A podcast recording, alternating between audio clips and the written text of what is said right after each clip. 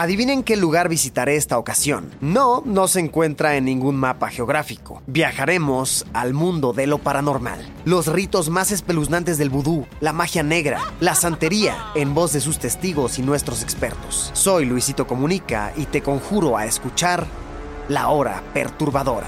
Todos los miércoles un podcast original de Spotify. Escúchalo gratis. ¿O qué creías? ¿Que al inframundo me iba solo? Pues no. Tú vendrás conmigo.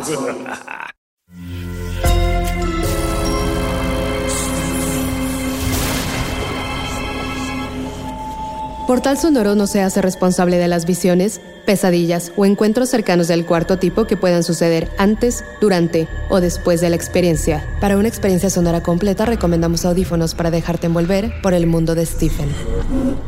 Escucha bajo tu propio riesgo.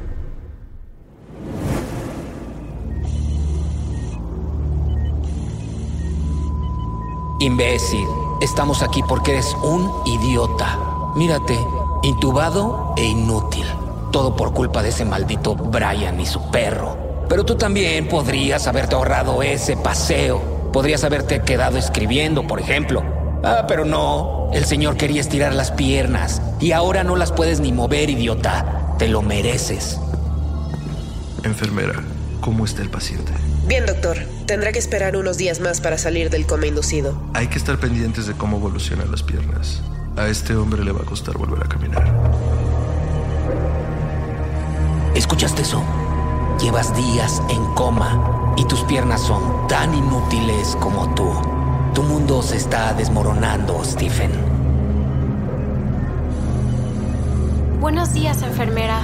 ¿Cómo amaneció mi marido? Todo igual, señora. No hay ningún cambio. Hay que esperar.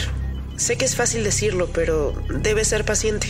Stephen está inmovilizado. El impacto de la camioneta que conducía a Brian lo dejó con huesos rotos, fracturas en la pierna derecha, moretones, un pulmón colapsado, laceraciones en el cuero cabelludo y una fractura de cadera. Ahora, la cama del hospital es su hogar. Su único contacto con el mundo es esa voz que habita en su cabeza. Tu vida se está derrumbando. Cada hora que pasas aquí significa la muerte de una historia. Cada segundo que estás con ese respirador artificial es la desaparición de un personaje. La vida se te escapa, Stephen, y no hay nada que puedas hacer al respecto. Quizá este sea el mejor momento para que yo te cuente las historias. Sí, todo eso que pasa por tu cabeza y no eres capaz de poner en papel por timorato, por blandengue, ¿Recuerdas la primera vez que viste unos ojos sin brillo? Ahora que estás atrapado conmigo, podemos hablar de lo que nunca quieres mencionar. Ni siquiera pensar. ¿Hablamos de Ray? Sí, vamos a hablar de Ray. ¿Lo recuerdas? Teníamos, ¿qué? ¿Cinco? ¿Seis años cuando pasó? Tú lo invitaste a jugar. Se fueron sin permiso, sin avisarle a nadie. Llevabas la única pelota de béisbol que tenías. Él llevaba su guante nuevo, de piel brillante. Aventaste la pelota demasiado lejos. Él saltó, la pelota escapó y ambos rieron. Pésimo lanzamiento. Pareces Billy Blakely. Los dos rieron con su ocurrencia mientras Ray corría hacia las vías del tren, con la vista fija en la pelota. Tú te quedaste inmóvil, no dijiste nada. ¿Recuerdas tu silencio cómplice? ¿Recuerdas el cuerpo sin vida? Vimos el impacto. No lo has borrado todos estos años. Has negado esa imagen, pero siempre estuvo aquí, conmigo. ¿Recuerdas la piel como de papel gris? La sangre llenándolo todo. Los brazos flácidos, las piernas sin fuerza. Lo tocaste. Sentiste como el calor iba abandonando el cuerpo. Te asustaste, te viste reflejado en esos ojos sin vida y saliste corriendo. No estaba enfermo, tampoco estaba durmiendo. Ray estaba muerto. Lo dejaste ahí tendido. Te fuiste a casa y te secaste las lágrimas antes de entrar. Te tomaste la leche y las galletas con las manos temblorosas y te fuiste a dormir. Sin decir nada, maldito cobarde. Esa noche, cuando soñaste con él, viste sus manos blancas, llenas de venas azules, levantar tu cobija. Ahogaste un grito con la almohada. Lloraste y corriste a la cama con tu madre. Temblaste hasta que te quedaste dormido en su regazo. Cuando amaneció, solo tenías miedo, pero no remordimiento. Enfermera, revisé los instrumentales y la dosis de los sedantes para coma profundo. Hace un segundo estaba completamente en calma. No sé qué le está pasando a este hombre. En esa habitación de hospital, nadie se explica la reacción del corazón de Stephen. Nadie puede ver lo que está sucediendo en su cabeza. Cuando por fin lo encontraron, sentiste miedo otra vez. Miedo real. Pensabas que vendrían por ti, que Buster, el nuevo sheriff, tocaría la puerta de tu casa y te llevaría esposado en la parte de atrás de la patrulla. ¿Recuerdas que tu madre te contó cómo transportaron el cuerpo en una cesta de mimbre? No fuiste al velorio. Eras tan pobre que no tenías ni una chaqueta decente. Tu madre creyó que era lo mejor. Te quedaste en casa, esperando en cualquier momento apareciera tu pequeño amigo muerto. Sabías que si volvía no sería para lamentarse o culparte, vendría para llevarte con él. Mientras la cabeza de Stephen lo atormenta y lo hunde a voluntad en el estado de coma, su esposa lidia con las llamadas de editores, reporteros y fanáticos obsesivos que han conseguido el número de su casa. Mi esposo no está muerto. Dejen de publicar esos rumores, tengan algo de dignidad. Estoy harta de estos imbéciles. Más te vale que despiertes pronto, idiota.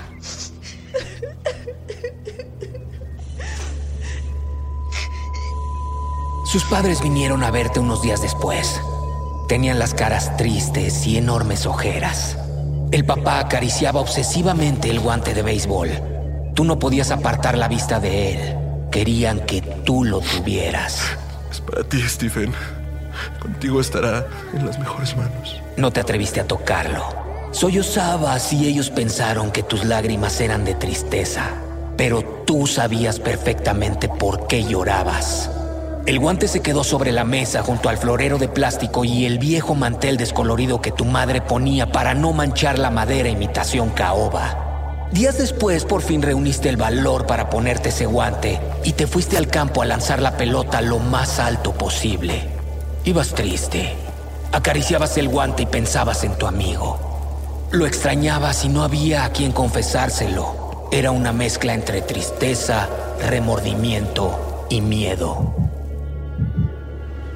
Pasó el tren y entonces lo viste. Ahí estaba Ray, con la misma ropa, con la sonrisa inocente y el guante en alto, esperando tu lanzamiento. Lanza esa bola, Billy Bakery. Lanzaste la pelota y fue de un guante a otro, atravesando por el cielo limpio y el bosque. Jugaron un juego imposible, como si nada hubiera pasado. No hacía falta hablar. Con los muertos no se puede hablar, de hecho. Se entendieron en silencio. Se comunicaron a través de sus lanzamientos. Cayó el sol.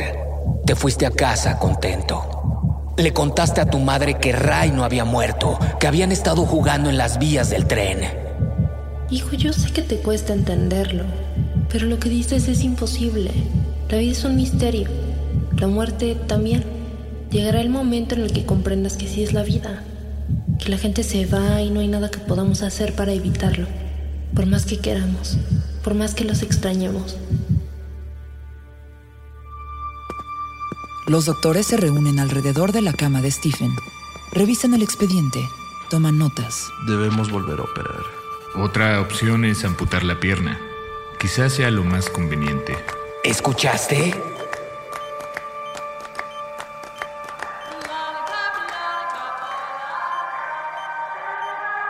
Enfermera, apague eso, por favor. Stephen entra por quinta vez en 10 días a una cirugía. Afuera su esposa espera, impaciente. Dos horas después aparece el doctor en la puerta del quirófano. Todo salió bien, señora. Su esposo resistió perfectamente. Ahora solo nos queda esperar.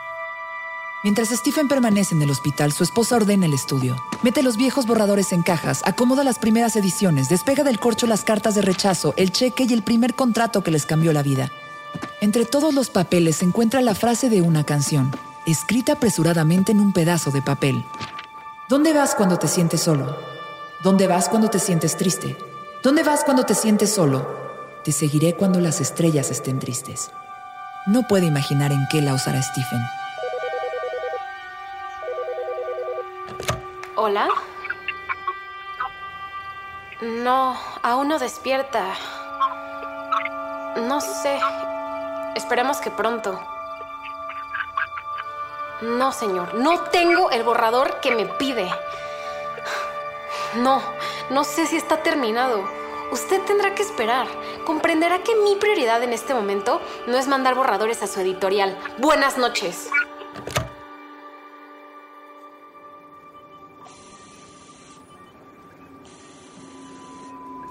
Nunca le contaste a nadie. ¿Podrías haber evitado ese accidente, Stephen? Podrías haber corrido en busca de ayuda, pero eras solo un niño. Esa fue tu forma de lidiar con ello. Te convenciste de que no habías hecho nada mal. Por eso él volvió. Los fantasmas siempre vuelven. Ray no había crecido un centímetro ni envejecido. Era el mismo niño y tú ya eras un adulto. Te enseñó su mundo, un mundo de amortajados, de monstruos que se levantan como personas, fantasmas sentados frente al lago, fantasmas hipnotizados por la muerte. Ray quería jugar, tú no. Pero él siempre volvía, te dejaba pistas y premios ocultos. No pudiste ni quisiste contárselo a tu esposa. Tendrías que haberle contado nuestro mayor secreto. ¿Qué le está pasando? ¡Código azul! ¡Código azul! Doctores y enfermeras corren hacia la habitación de Stephen. Pasan junto a su esposa y se lo llevan al quirófano por enésima vez. ¿Qué te pasa, imbécil? ¿Quieres rendirte? ¿Quieres irte al lago con tu amiguito? ¿Has decidido que ya no puedes más? Hace falta algo más que un pulmón colapsado, Stephen. El cirujano corta con el bisturí. La enfermera a su lado limpia el hilo de sangre con una gasa. Las enfermeras regresan a Stephen a su cuarto. Tiene una enorme cicatriz en el pecho. El respirador artificial ahora sustituye a su pulmón. Doctor, ¿cómo salió la operación? Todo salió bien, muy bien. Su esposo tiene que luchar, pero parece que su voluntad está en otra parte. Eres un blandengue, un debilucho. ¿Quieres quedarte en ese mundo? ¿Prefieres eso que enfrentarte a tu culpa? Aún nos queda mucho por decir, Stephen. Hay demasiados demonios que exorcizar. Venga, ven aquí, regresa de ese maldito lago, deja de esconderte. Si no lo haces tú, lo haré yo. Te dejaré aquí sentado y alguien más tomará tu lugar. Y esa persona no te va a gustar. Buenas noches, señor Torrance. Encantado de verlo.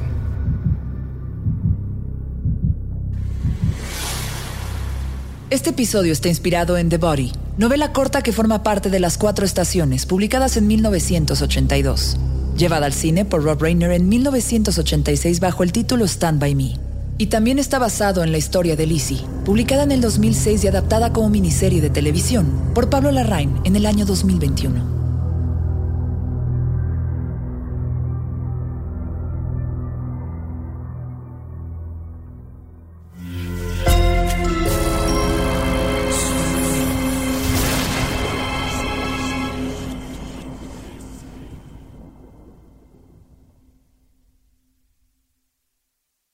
Adivinen qué lugar visitaré esta ocasión. No, no se encuentra en ningún mapa geográfico. Viajaremos al mundo de lo paranormal. Los ritos más espeluznantes del vudú, la magia negra, la santería, en voz de sus testigos y nuestros expertos. Soy Luisito Comunica y te conjuro a escuchar La Hora Perturbadora. Todos los miércoles un podcast original de Spotify. Escúchalo gratis. ¿O qué creías? ¿Que al inframundo me iba solo? Pues no. Tú vendrás conmigo. Sé bienvenido a Tristan Terror, mi podcast donde comparto múltiples vivencias paranormales que mi propia audiencia me manda. Relatos sobre brujas, sectas, fenómenos extraños en distintos lugares conocidos de México. Adéntrate para que conozcas los relatos más aterradores de México. Y así esta noche, te aseguro tendrás dulces pesadillas.